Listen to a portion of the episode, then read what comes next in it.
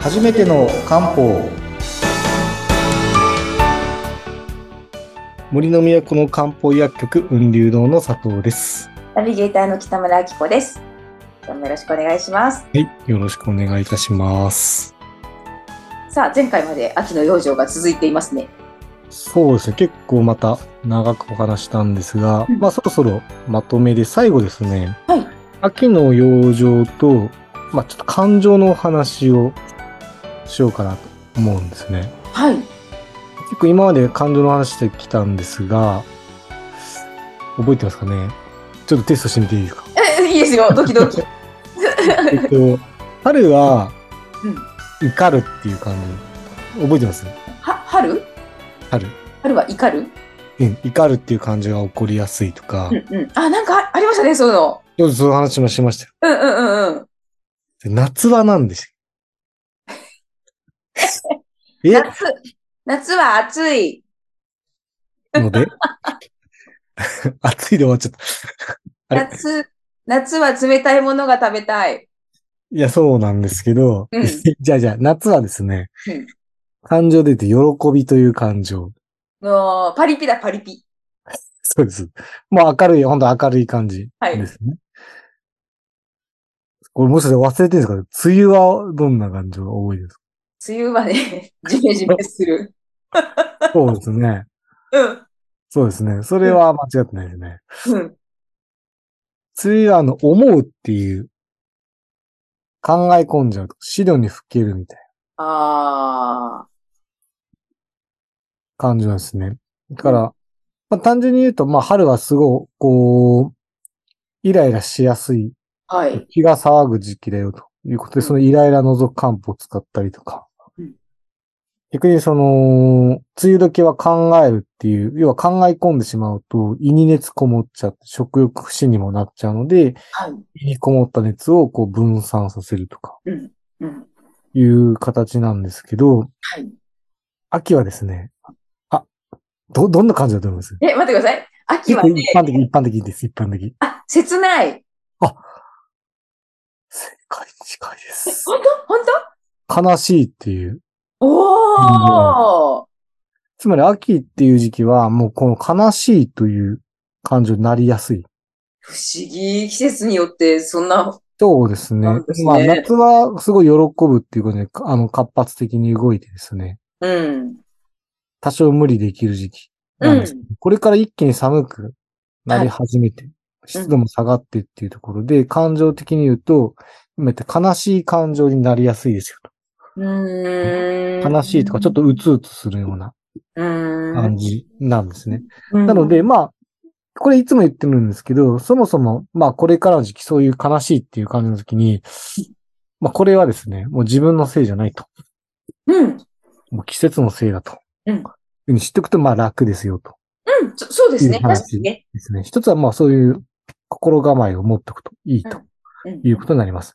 あとは、ちょっとその、こう悲しいっていう感情は、どういうふうになことが起きるかというと、あの、漢方的に言うと、気が消える。気血の気が消えるって言うんですけど、わかりやすく言うとね、呼吸浅くなりがちなんですよ。へえ。うん、呼吸小さくなっちゃったりとか、あはいと。その呼吸に関わる問題が起こりやすくなって、まあ、それこそ咳とかもそうなんですけど、だから、知らないうちに息、あの、呼吸が浅くなったりとか、うん。うんしまうと、そういう問題が起こりやすいんですね。で、実際、まあ、秋の養生、今までお話してきましたけど、はい。ご存知で言うと肺がやられる。うんうん呼吸の機能が低下するというのは、ちょっと感情的な面からも起こりやすい時期。へえ。なるんですねうん。なので、ちょっとそれも知っておくといいかなというふうになります。なので、まあ、肺の養生、季節養生として肺をケアするっていうことは、あの、感情による悲しいっていう感じが起こりやすい秋にとって、そういう一面からも重要というふうになります。どうどうすればいいんだろう。どうあ、で、まあ、 もちろん、もちろん、それ それからもちろんお話ししますよ。 焦っちゃった。あ焦っち ゃう。まあだから一定は今そういう、あ秋に関しては悲しいっていう感情ではい、呼吸が乱れやすい、気が小さ消えてしまうとうんいうようなことが起きますよとうん。いうことで、もちろんですね、その、呼吸に関係する、今までやったようなお話の通りのこともプラスになります。まあ、要はもう呼吸が乱れって分かってるので、肺にいいもの。で、特に乾燥しやすいので、まあ、潤すこと自体も、例えばいいわけですよねうん。あとは、うんと、精神運転に使える漢方は、たくさんあります。うん。うーん。だからそういうのを使うのも手ですね。たくさんあるってことは、なんか、なんだろう、症状によっていろいろ使いい分ろいけろあるんですけど、うんと、精神的にまあ、落ち込みを減らす方法って、まあ、実は今までなんか血流の時話したことがあるんですけど、はいどこの血流重要ですっていう話したの覚えてますかて、どこの血流が重要かどこの血流、ちょっと待ってください。ちょっと待ってください。え、でも血って、あ、あ頭、脳いや、そうです。脳血流ですよね。 なぜ、ちょっと、ジェスターしたのに全く気づいてくれないと いう、なんか踊ってるなと思った いら、やいや一歩遅れてました。大ヒあンのさんいきなトり、画面上で送ってたんですけど、 うん。いや、今ね、これ、ちょっと聞いてる方、あの、ズームでね、録音と録画同時にしてるんですけど、あの、佐藤さんが今ね、突然踊り出したんですよ。で、何を踊ってんの取り出したってじゃね。どうし、どうして踊ってるのかなと思ったら、なんか脳にっていうヒントをね、くれたんですよね。ずっと頭を刺してるんですけど、そうそうそう。全然無視されてしまった という感じですよね。踊ってましたね。せどうあれですよ。あの、秋だから切なくなっちゃう。楽しみなるほど そういうことですね。ね。一人ダンスね。で、なんでかっていうと、これ、でも血流の時にちょっとお話したんですけど、はい脳血流低下すると、あの、不安とか不眠とか、物忘れが増えますよ。うーん。だから、ぶあの、言ってしまうと秋以外でも全然重要な要素ではあるんですけど、特にこの秋とかで脳血流減ってしまうと、いつもの季節以上にこう精神的な不安定になりやすいんうんで。すね。だから、あの、脳血流を確保することっていうのはものすごい重要に一点になります。脳、脳は大事ですよ。ね。生薬で言うと、これもちょっとお話したことあると思うんですけど、有名な3つの組み合わせがあるっていうお話をしたんですけど、これちょっと難しいので答え言っちゃいました。はいはい、お願いしま す。そう、今、一瞬考えていただいたんですけど、うんまたクイズくく来たらちょちょっと無理だなと思った 今度はすごい伝わってきたんで大丈夫です。はい。 一つはですね、あの、有名な朝鮮人参。もそれとうん、松葉とはい、熊笹。う、はい。この組み合わせ、よく薬膳茶でも使うんですけど、この三つの組み合わせっていうのは脳血流増やすって分かってるんですよ。えー、しかもなんか割と馴染みがあるものそうですね。ね。メジャーどころの組み合わせだと思う。うん。その三つで医薬品が存在するぐらい。えー。一個一個は食品扱いなので、別に薬膳茶としても全然作れるんですけど、今お伝えした通り、あの、医薬品が存在するぐらいそれは結構。どっちかというと医薬品の方は、こう胃腸許諾とかを売りにしてるんですけど、まあでも実際脳血流増やすこと分かってるので、もう精神的にはすごいいいと。なんかまあこれから寒くなる時期なので、まあそれこそあったかいお茶にするとか、そういうのはすごいあり、へねえ。そういうものがあるんですよあとは、うーんと、よく使うのが、三層人っていう、ちょ、 これまた書いてます。絶対忘れるわ 三層人。ちょ三っと待層って人っていう初めて聞いたかもしれませんよ、それ。生薬があって、はいそ。れにも結構精神安定にいいんですね。へえ。か、まあ、あとは、そうですね。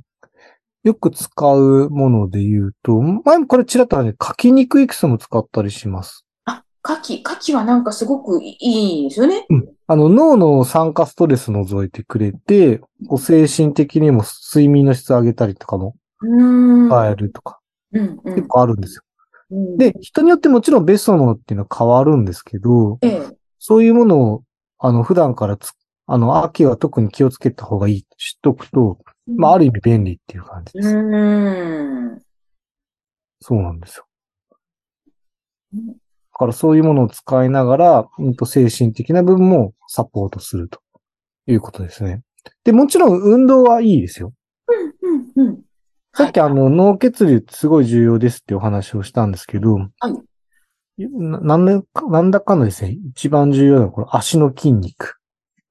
足特に足ですか足の筋肉ですね。足の筋肉と記憶力って相関関係があるんですけど、ええだから、その足の筋肉をつければ、うん。精神的にも強くなるんですよ。 そうなんだ。そうそう。あれきどっかで話したつもりだったんだけど。っと。で毎回初めてのように感動してくれるので、とてもやりやすい。えー、それで言うとね、あのね、私、私よくジム行くんですけど、は時々あれです。あの、体、何体組成器あの、体重とか体脂肪とか測れるあ、はいはいはい。機械で、たまにチェックするんですよ。はい。で、私、まあ、頻繁にジム行くもんですから、ものすごく筋肉質みたいです。いや、いいことですよ。ね。だから本当のこと言うと、もう仕事のために筋トレしてもいいぐらいですよ。仕事のために、あ、えそうそう記憶、記憶そうそうそう。もう仕事の効率を上げるために、もう筋トレした方がいいぐらいです。へえあの、それで言うと、経営者さんってよく筋トレされてますよね。うん。もちろんか体が資本だって意識強いっていうのもあると思うんですけど、うん仕事の効率を上げるためにもすごい重要っていうことです。そうなんだ。うん。へえ。だから趣味に運動を入れるのはすごい理にかなってるんですよね。ああ。なのでまあまあ、最初の方にお話し通り、秋ってだんだんその冬に近づいてくるので、後半になるとあんまり無理しちゃいけないってなるんですけど、はい。まあ、とはいえ運動しやすい最初の時期とかはうん、あの、足腰鍛えるようなことをぜひやっていただければという感じですかね。スポーツの秋も理にかなってますね。しっかりと鍛えていただければと思います。わかりました。というところ で、だいたい時間になってきたと思うので、はい次回は、まあ、えっ、と、今年ちょっと寒くなるの早くそうなので、はいこの後ですね、冬の養生をゆっくり進めていければなと思っております。はい。もう季節の移り変えですね。はい。はい。また次回もよろしくお願いしまはす。い。ではよろしくお願いいたします。ありがとうございました。